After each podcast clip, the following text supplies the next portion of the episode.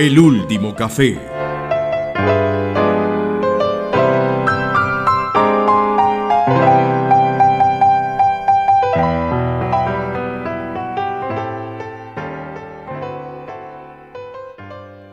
Hola, hola Mario, ¿cómo estás? Qué gusto verte después de este, de este corto receso que hicimos. ¿Cómo está José? Bien, bien contento de, verte. Y, ya es, solo verte, ya me empiezo a cuestionar todo. Si, cómo se mide, si es corto, largo el receso, cuál es la escala. Ese es un, problema, lo que, el problema que me inspiras. Pero efectivamente, fíjate que acá en el, en el bar estaban todos con caras de haber disfrutado del receso justamente porque solamente habrán resuelto cosas sencillas y escuchado música y no tuvieron que exponerse a ciertos temas polémicos. Pero bueno, se acabó, se les acabó la paz. Pues puede que haya también temas que no sean polémicos y que también sean muy complicados, ¿no? Sí, exacto. Una cosa no implica la otra, ¿no? Ya empezamos mal el asunto. ya, ya, ya empezamos, ya me preocupa, José. Ya con todos los años que llevamos conversando, este, se nos dispara alguna parte ahí de, de cuestionarnos, ¿no? Exactamente, sí. Y yo pues... Pero bueno, está bien, perdona, eh, creo que eso también es bueno eh, que se mantenga vivo, cuestionarse, que, la última pregunta sea ¿y, por qué? que no, que no se acaben las preguntas. Sí, esa, esa da para otra, esa para una discusión completa, pero, eh, pero no, yo, yo no creo que sea importante, eh, ¿cómo decirlo?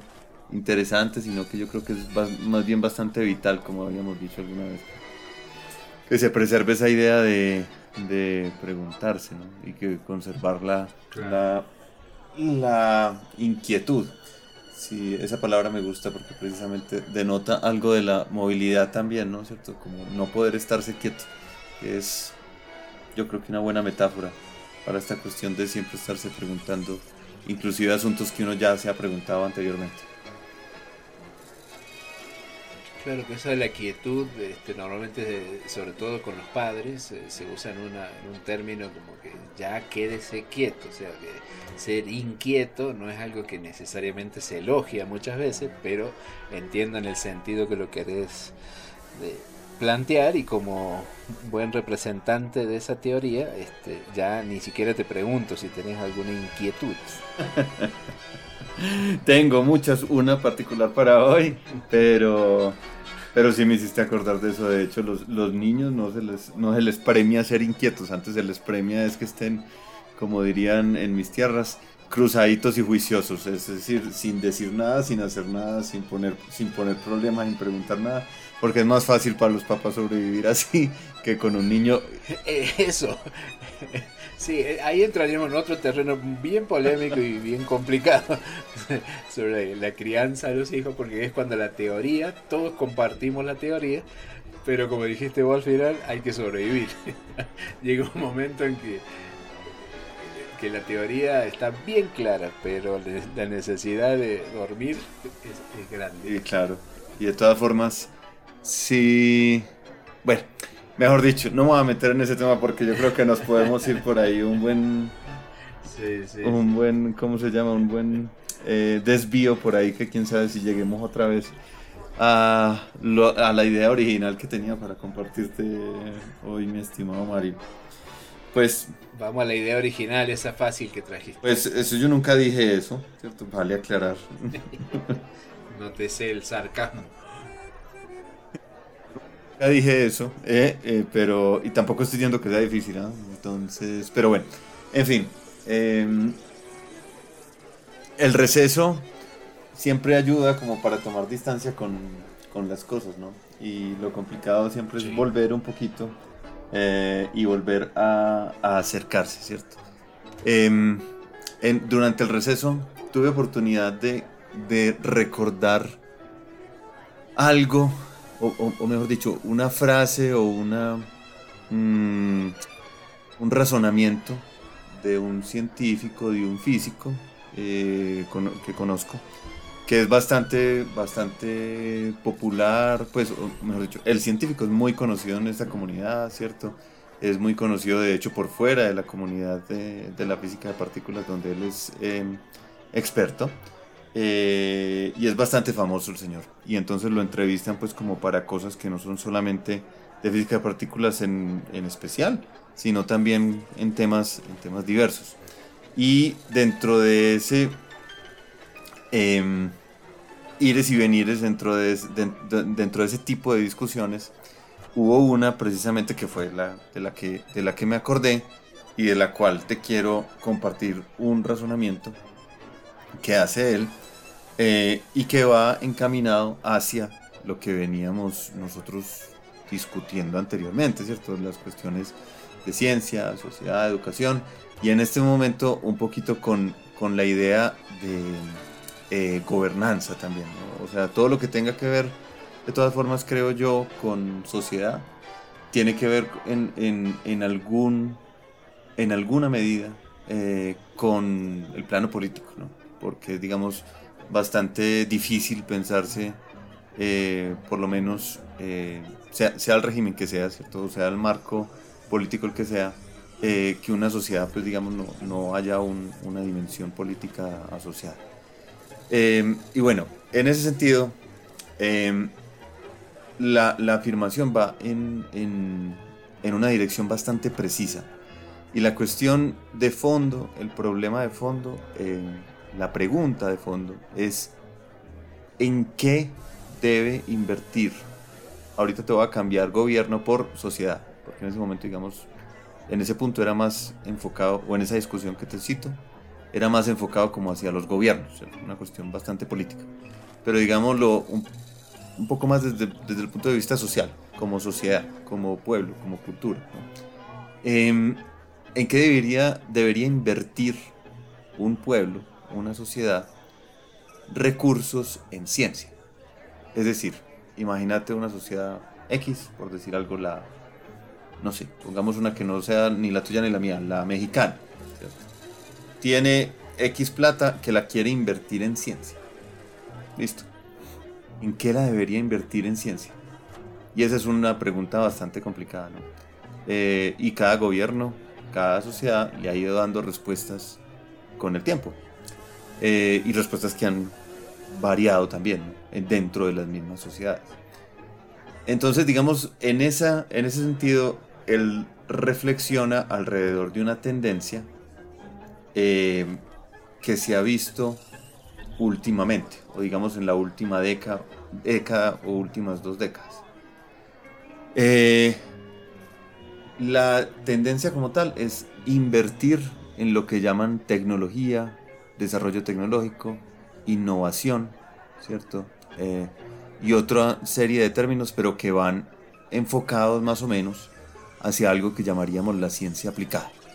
Es decir, eh, básicamente así muy, muy, a grandes rasgos, em, problemas de la cotidianidad o problemas de la sociedad que necesitan una solución desde el aspecto, desde algún aspecto científico, desde alguna disciplina científica, eh, y entonces pues invierte en que esa, los científicos y, estudiantes o pues toda la comunidad científica pues pueda tener eh, recursos para buscar soluciones a esos problemas. Entonces él decía que, eh, bueno, primero, si quieres, antes de llegar hasta ahí, porque yo creo que ya he dicho un montón de cosas, hasta ahí, ¿cómo va el asunto? Porque me late que ya he dicho muchas cosas. Bueno, eh, esa pregunta, digo, tiene muchas posibles respuestas y es lo que estaba haciendo tiempo y te dejaba que hablaras, porque hay algunas respuestas que se me ocurren sin pensarla mucho. Y un ejemplo sería, no, debería invertirse en, lo que es ciencia básica. Pero, por otro lado, estaba mirando que, digamos, es muy amplio la, la, pregunta cuando decía en qué debería invertir la sociedad. Porque hacía, hacía también la analogía si te pasa a vos, en tu casa, cualquiera de nosotros.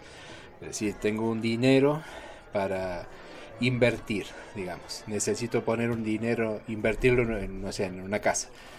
¿En qué lo invertirías? Entonces la segunda parte, la, otra parte te diría, bueno, no, pero decime qué necesitas. En realidad uno eh, quedaría como más fácil poder tomar una decisión diciendo, bueno, necesito saber el diagnóstico, ¿no? Porque en nosotros sí estamos acostumbrados a nuestros medios que se, eh, se valore que, la, que, estamos en un déficit en general de formación científica, por lo tanto eh, sería este, no práctico invertir en ciencia avanzada si ni siquiera tenemos la parte básica asegurada. Pero en realidad necesitamos tener ese diagnóstico. Bueno, pero asumiendo que, esa es la realidad, la otra pregunta o la otra respuesta que vos mencionabas es como es una cuestión muy ligada a, la política, a un gobierno que va a destinar ese recurso, vos decías, eh, claro, se habla de la cuestión de aplicada. Porque también, en ese caso, me parece que está influenciado y mucho en el que se tengan que, entre comillas, ver los resultados. Si, porque digamos, a mí en el fondo, sin ningún argumento de peso, porque yo te pueda dar una referencia bibliográfica, lo que yo siento en mi interior es que yo me parece que siempre se debe invertir en la, en la formación de la gente, en la educación, de, digamos, facilitarle la, la formación, la educación, pero no no condicionada a que tenga que aplicarla en nada en particular. A mí siempre me sale eso, una, una, una mirada así, seguramente imposible, pero así como de libertad plena, pero sí de acceso a la educación. Y que después la persona sea tan responsable de decir, bueno, yo voy a hacer esto o lo otro. Porque si de entrada, si yo fui a formar para que me resuelvan un problema que tengo hoy, la, esa plata seguramente se va a ver reflejado en esos resultados. Pero si pones una inversión en decir, no, necesitamos que la gente adquiera el, nivel educativo, el, famoso pensamiento crítico, es un dinero que a ese, al que ponga dinero en eso no le va a dar ningún rédito, porque no se va a ver inmediatamente. Y estas son inversiones que deberían ser continuadas y a largo plazo. Y ahí es donde aparece la frasecita esa de, seguramente se dice, ese dinero se perdió, ¿no? Esa platita se perdió. Pero a lo mejor debe ser así, que hay que dársela a la gente, hay que, hay que formar gente. Y parte de eso se va a perder porque no, esto no es una inversión segura. Ahora, si quieres dar un rédito rápido, sí, formemos, resolvemos la parte técnica. Y lo otro es que cuando vos decís en qué debería invertir, parece que lo estuvimos planteando como un sistema que empieza de cero. Es decir, acabamos de construir el, sistema, tengo este dinero, ¿dónde lo coloco?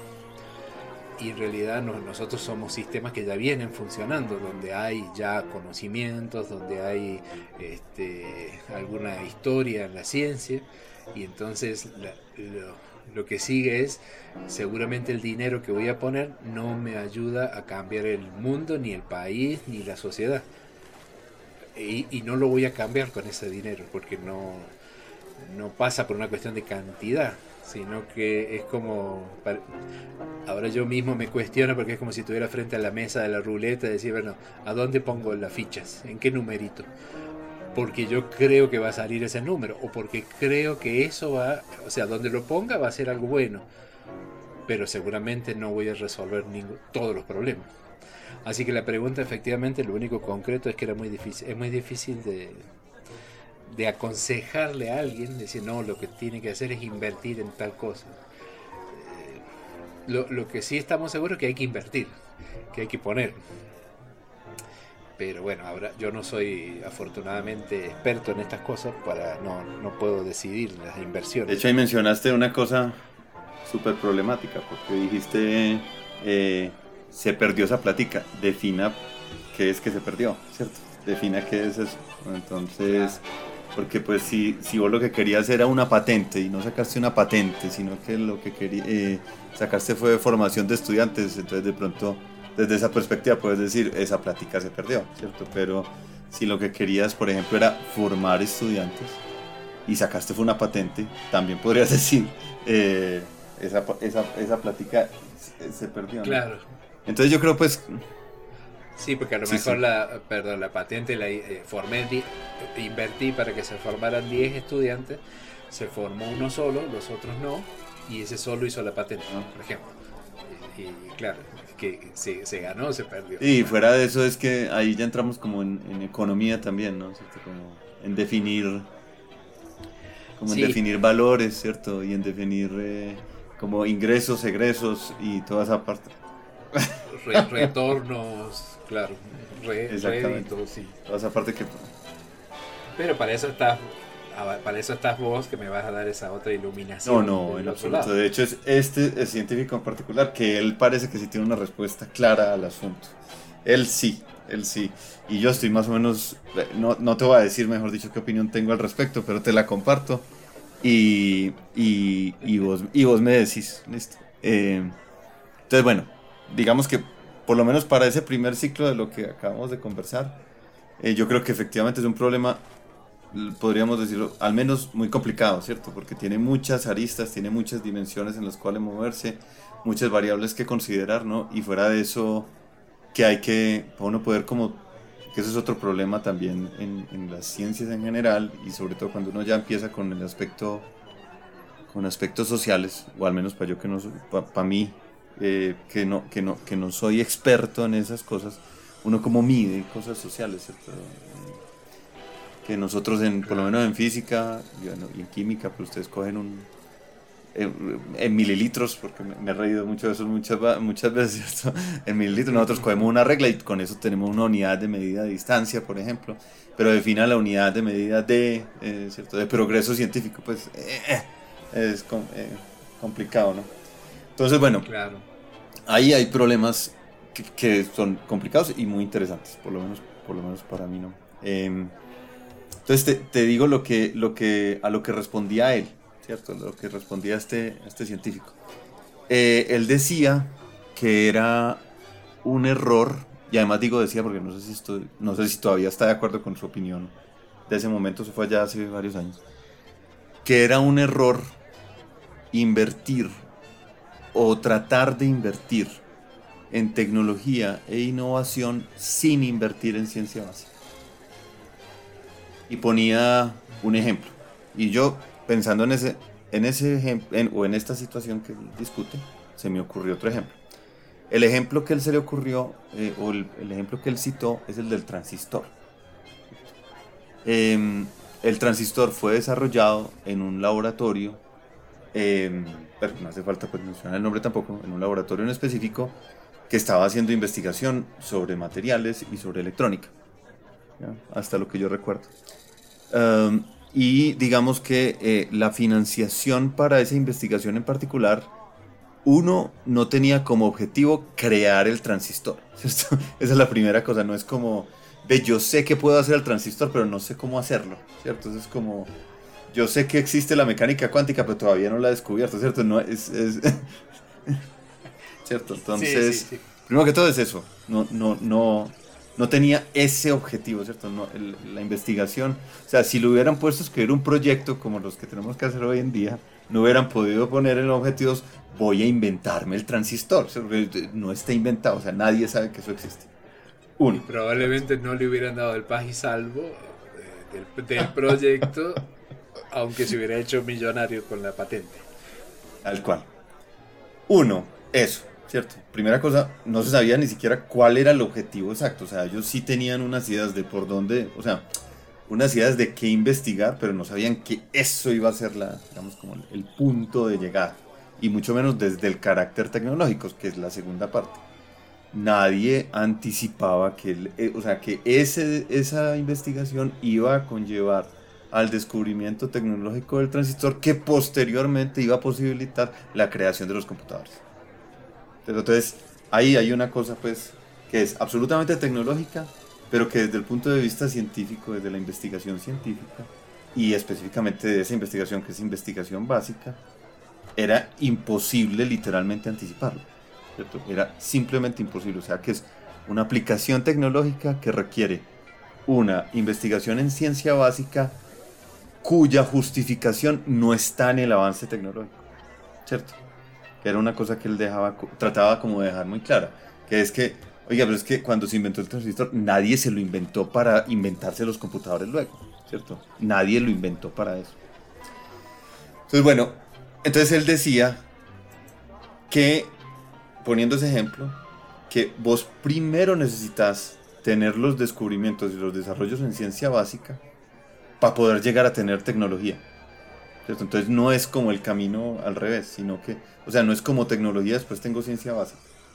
No, es para poder tener avances tecnológicos necesitas la ciencia básica que los ampare, ¿cierto? O sea, o que les dé sustento científico. Entonces él, en una conclusión así muy, eh, muy pesada, ¿cierto? Muy, eh, muy sólida, decía que la única inversión garantizada en ciencia, y aquí lo estoy parafraseando, me disculpará el científico si me está escuchando, eh, garantizada en ciencia era la investigación en ciencia básica. Era la única investigación que tenía garantía de producir algo realmente, pues, eh, ¿cómo decirlo? Valioso, ¿cierto?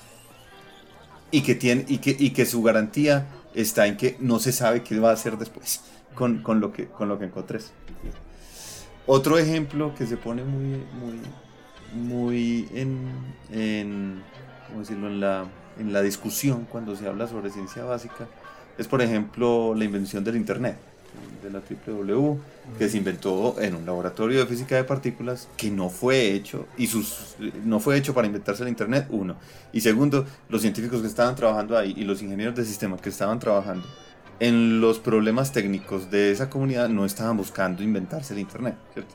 Terminaron inventando los protocolos, o sea, en una colaboración grande a nivel mundial, terminaron inventándose los protocolos que luego darían nacimiento a la Internet. Eh, y yo te pongo otro ejemplo que fue el en el que pensé yo particularmente. Vos te imaginas donde le hubieran, le hubieran puesto a, a, a, Curie, ¿cierto? A que justificara en aplicaciones el descubrimiento de la radioactividad.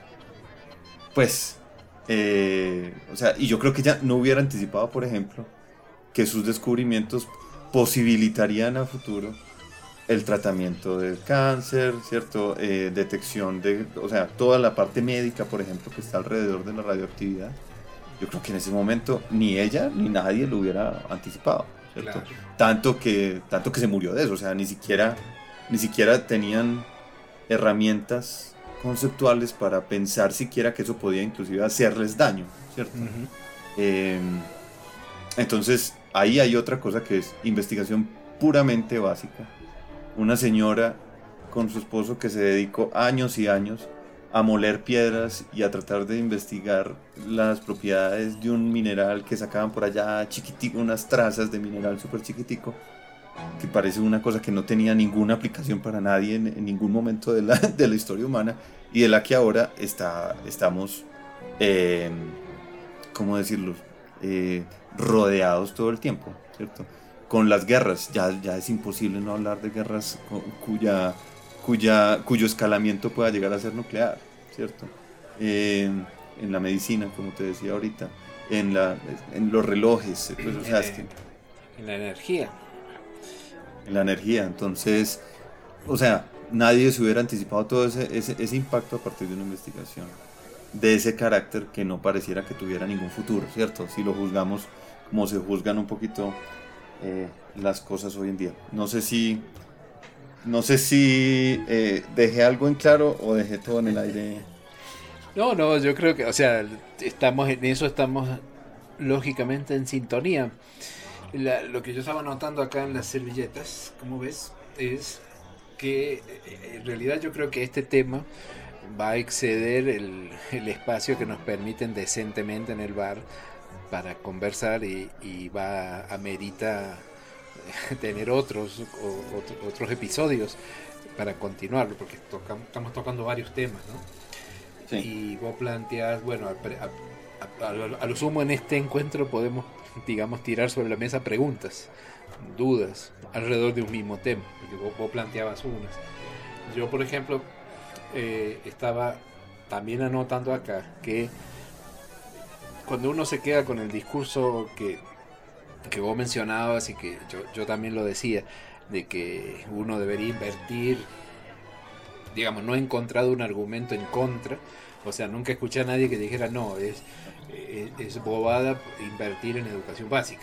bueno, en investigación básica, en, investigación básica. Eso, eso no, no, sé si alguien se atrevería a decirlo. O sea, no hay que poner dinero en investigación básica, hay que poner dinero en investigación aplicada, no sé.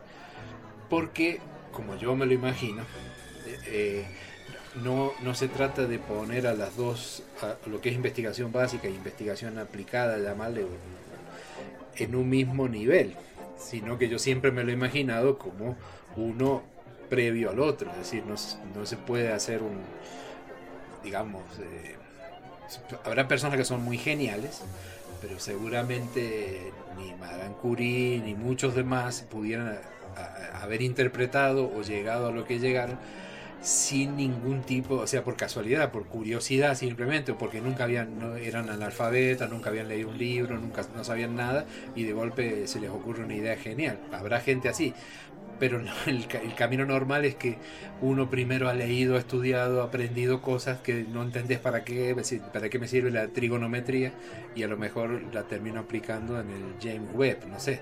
Eh, eh, en algún momento, ¿cierto? El logaritmo me, va a, me sirvió para, para ponerlo en una ecuación, pero es muy difícil llegar a la ecuación sin haber entendido que era un logaritmo. Entonces me suena como, a, mí por lo menos me suena como, un, como, la primaria y la secundaria, como la, la previa a la otra. Entonces, en desde ese punto de vista, claro, resulta ilógico plantear que hay que invertir solo en la parte de arriba porque daría resultados más rápidos si no fortaleces la parte de abajo. Pero el problema de la parte de abajo es que esa no da resultados. Parece ser que la platita no se ve porque solamente está formando pero yo creo que ese es el camino, o sea, no, esto no es un negocio, digamos, no es un negocio en el sentido de, la mirada comercial, sino que es una obligación, como decir, la salud, la prevención en salud, o sea, ¿para qué, en qué gastas el dinero? ¿Curando o previniendo? No sé, tal vez no sea una, una buena comparación. Pero creo que eh, eh, según cómo en qué nivel ponga la, la básica y la aplicada. Y respecto, ahí mencionaste la otra palabra y ese es otro tema. Eh, estamos hablando de investigación como la que nosotros conocemos en la química, en la física, y por otro lado están los desarrollos tecnológicos.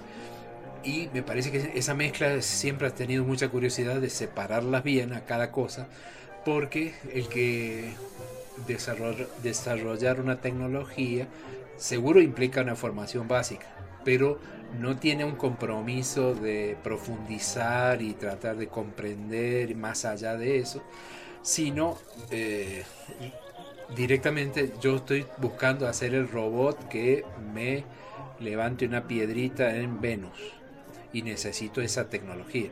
No me voy a poner a pensar cuáles son las fuerzas, a cuestionarme mucho, pero si no uso la información previa y, con, un ingenio, con, echándole cabeza y a los recursos con los que se cuenta, voy a, resolver ese problema. Como levanto una piedrita de Marte, por ejemplo. Y ya, hay un objetivo claro. La otra gente que vos pusiste de ejemplo, y en, investigación como trabajas vos, no tienen una, una cosa en mente. ¿Para qué hacen esto? Ah, porque están buscando encontrar un producto nuevo para la caída del pelo basado en muones. No, ni, fue así el internet, ni fue todo eso que mencionabas, los transitores. Eso es el ejemplo de... Bueno, hay, que estar en entrenamiento, hay que tener la cabeza actualizada, pensando, trabajando, investigando. De eso se trata, de mantener el sistema vivo. Entonces me parece lógico invertir en eso, ¿no? Y por último, se me venía cuando te escuchaba a otra pregunta, que tampoco sé la respuesta, es eh, si miramos a la sociedad, como vos lo planteabas, como un sistema, eh, ¿qué indicadores se podrían tener para comparar, no las que conocemos nosotros, pero no sé, imaginemos una sociedad A y una B, una donde se haya hecho una inversión en la educación básica, investigación básica, todo, y otra en la que se haya invertido solamente en la parte de, tecnologías inmediatas, digamos, que resuelvan problemas. ¿Habrá, me pregunto, indicadores que permitan decir cuáles A y cuáles B? Es decir, ¿se reflejará eso? Porque es fácil decirlo en palabras, ¿cierto? Una, una sociedad educada va a saber elegir a sus gobernantes. O sea, son muchos eslogans que, que sí, puede que sí, es así Pero desde el punto de vista, no sé, los sociólogos harán eso, ¿no? Como cuando vas a medirlo, hay que tener un indicador. ¿Existirán esos indicadores? Seguramente sí, ¿no? Pues sí, se imagina uno, ¿no? O por lo menos, bueno, no sé, indicadores desde el punto de vista como así como... Porque a veces te pone número de patentes por año, no sé, eso, todos esos indicadores de la, de la organización de la OECD que, sacan inversión en esto, relaciones, curvas y todo lo demás. No, no sé si eso se mide, ¿no? Y, si se puede correlacionar inversión con resultados. debe haber, seguro, no sé. Probablemente, sí, ahí, ahí ya cae en el terreno de mi, de mi ignorancia. Eh, sí, pues, o sea, yo, yo me imagino que sí. Yo lo que he pensado es que para poder hacer más estudios sociales necesitaríamos como un simulador de sociedades, un computador que uno pudiera sí, coger una sociedad, darle unas condiciones iniciales y ver cómo evoluciona en el tiempo. Eso sería muy bacano, pero no. Bueno, en fin. Eh, más allá del delirio. Em, y yo creo que dijiste una cosa que es... ¿Cómo, ponerlo? Em, que digamos, desde, desde el punto de vista de la inversión, ¿no? Es decir, de lo que vos, porque son, son los recursos de una sociedad, más allá de un, de un, de, un gobierno, pues específicamente hablando, estamos hablando de, una cuestión de recursos, ¿cierto? es decir, eh, una sociedad tiene eh, X recursos, sea monetarios, sea eh, naturales, ¿no? Sea de cualquier índole. Em, lo que pasa es que esa sociedad con, esa cantidad de recursos, en, principio decide cómo invertirlos, ¿no? Es parte, parte de la cuestión. Em, más allá, como te decía, de un, gobierno específico o de una estructura específica a través de la cual esta sociedad se organice y decida sus, asuntos, ¿cierto? Entonces, eh, cuando, vos decías que eh, que, nunca has escuchado a alguien que diga no se debe invertir en ciencia básica, sino solamente en ciencia aplicada, yo creo que no hace falta. es decir, no hace falta escucharlo para que de forma efectiva, o mejor dicho, no hace falta que alguien lo diga para que de forma efectiva sea lo que ocurre. Em, por ejemplo, eh, si dentro de la sociedad específica que estamos hablando, una sociedad X, ¿no? Eh, se decide que la inversión, los recursos que destinaste a ciencia, el 95% de los recursos van a investigación aplicada y el 5% van a, ciencia básica, yo creo que en un caso como eso es bastante claro que pues, eh, esa, eh, esa sociedad o ese gobierno ha decidido no invertir en ciencia básica. y lo digo así muy tajantemente porque, pues, porque cuando las cifras son irrisorias, eh, hay veces queda eso como un poquito como un, como un premio de consolación, ¿cierto? Como para que no digan que no les, que no les dimos dos pesitos, ¿no? Eh, entonces, eh, yo creo que esa es una, una, una, cuestión también ahí importante. Es como, pensaba también como en el que, no sé, pues que, que, que, hay veces las cosas no tienen que decirse como explícitamente, necesariamente para que sean, para que sean, para que sean así, ¿cierto? Entonces yo creo que es en ese sentido también que, te, comentaba el asunto, porque, porque claro, digamos una, sistemas como los que nosotros conocemos, por ejemplo, el colombiano, em, si bien los ministerios, o sea, o los ministros y, los, y, digamos todas esas etapas organizacionales no dicen explícitamente no vamos a invertir en ciencia básica o no debemos invertir en ciencia básica, muchas veces esas políticas sí reflejan, las políticas que toman de forma efectiva, que aplican de forma efectiva, sí reflejan un, por lo menos un apartamiento, ¿cierto? O, un, alejamiento, digamos lo mejor, eh, de la inversión en ciencia básica, privilegiando otro, otro tipo de inversión. Con esto también debo decir que no, yo no creo que, yo creo que poner ambas cosas como, eh, como dos caras de la moneda está, está mal también. Es decir, es como o se invierte en uno o se invierte en lo otro. ¿Cierto? Yo creo que, que tampoco, yo creo que ambas cosas, como estaba diciendo, van de la mano y se nutren. Pero lo que sí, por lo menos lo que este, este, este científico decía muy claramente, era que para él era un error invertir en ciencia aplicada sin invertir en ciencia básica y que digamos que la única que tenía un...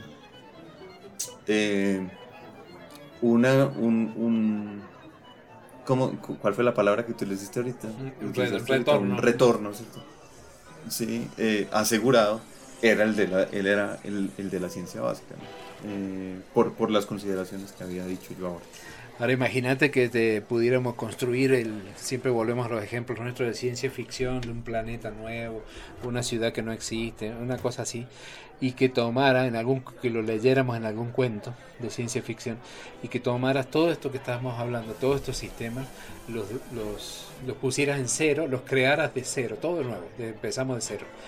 Y por ejemplo, eh, consideramos que Primero, no se puede usar las dos palabras juntas, inversión y educación. Inversión en ciencia, inversión, o sea, la palabra inversión tomada como un riesgo económico para conseguir un rédito, desde ese punto de vista. O sea, prohibido. El que diga eso, este, castigado. O sea, simplemente es destinar un dinero para, pero no la palabra inversión. Segundo, que en un centro educativo, imaginario, en ese pueblo imaginario, en ese cuento, eh, la gente se educa, la gente recibe educación, recibe información. Algunos en el área de la ciencia, otros en el área de la filosofía, otros en el área de arte, eh, otros en deporte. Entonces, la responsabilidad es igual con todos, porque el diploma que se les otorga es el mismo a todos. Por lo tanto, no hay que destinar más dinero a deportes, porque es bueno para la salud, que respecto a los que van a hacer una escultura. Es igual, todos tienen el mismo derecho, todos deben acceder a los mismos recursos.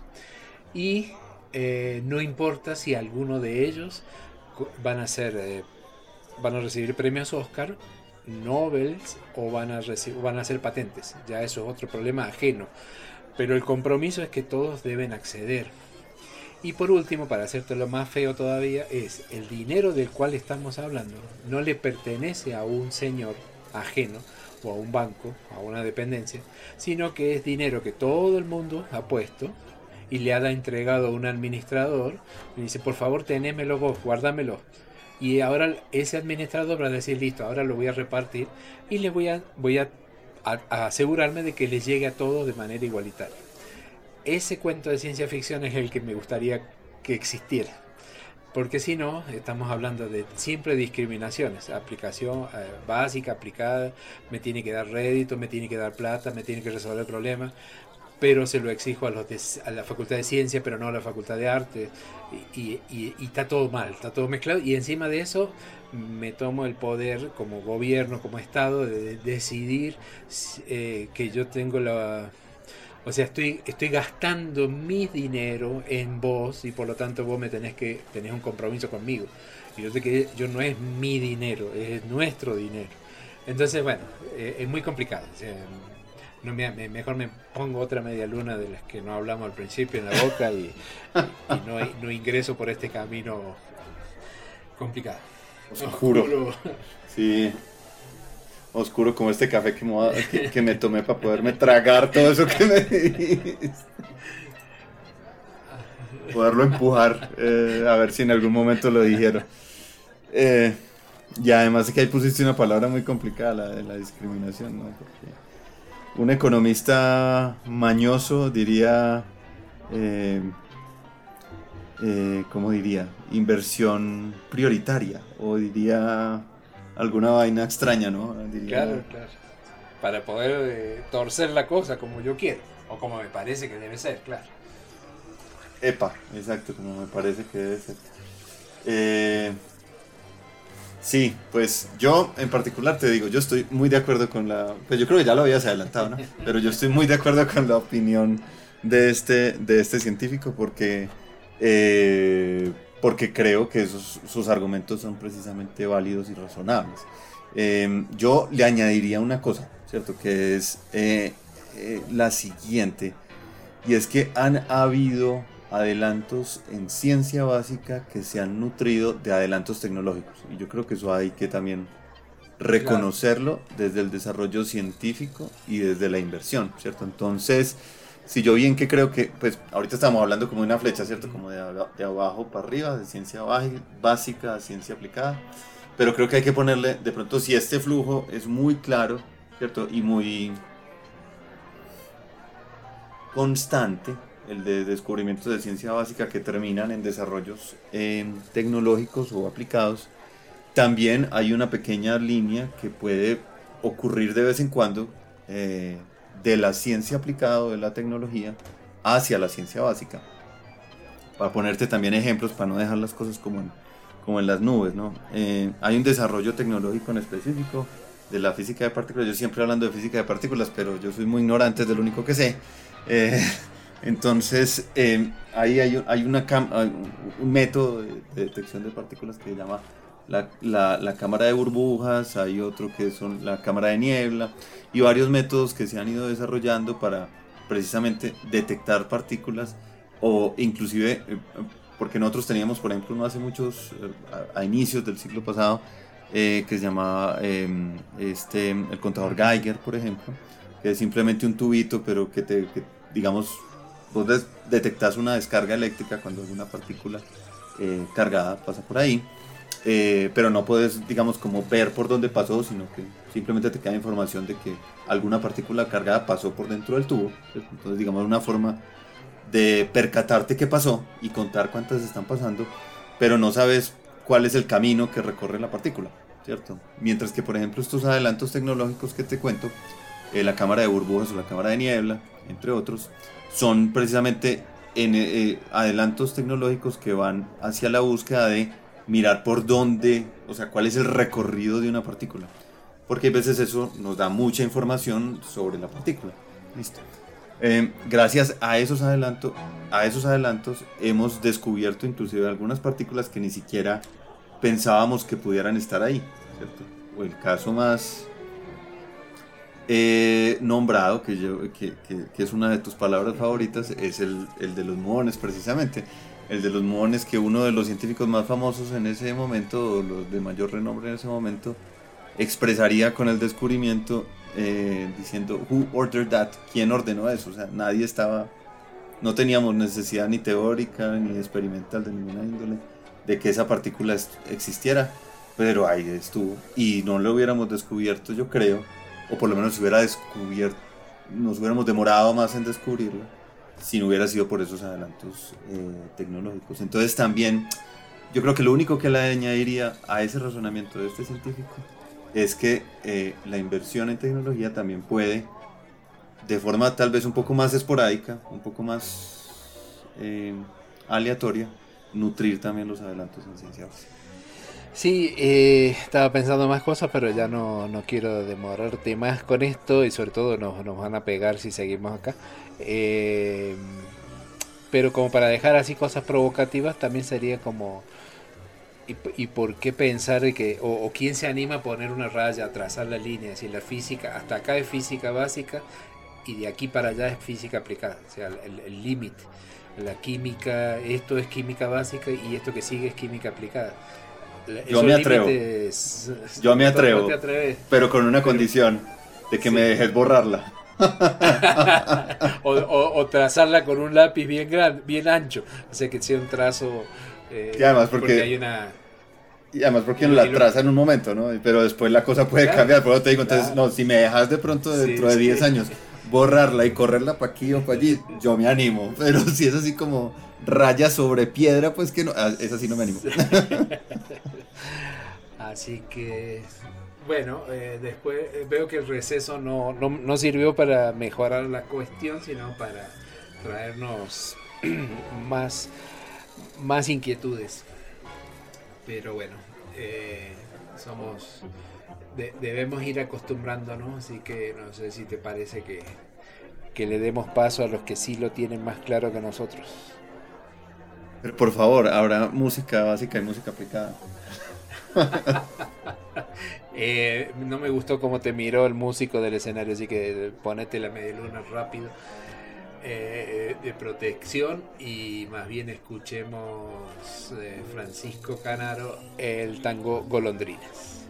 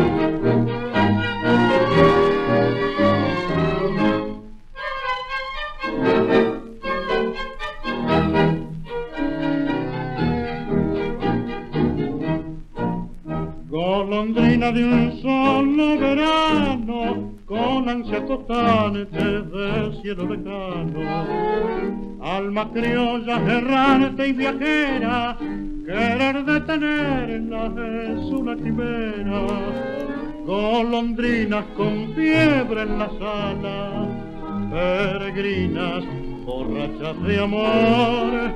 Siempre sueña con otro camino, la brújula loca de tu corazón.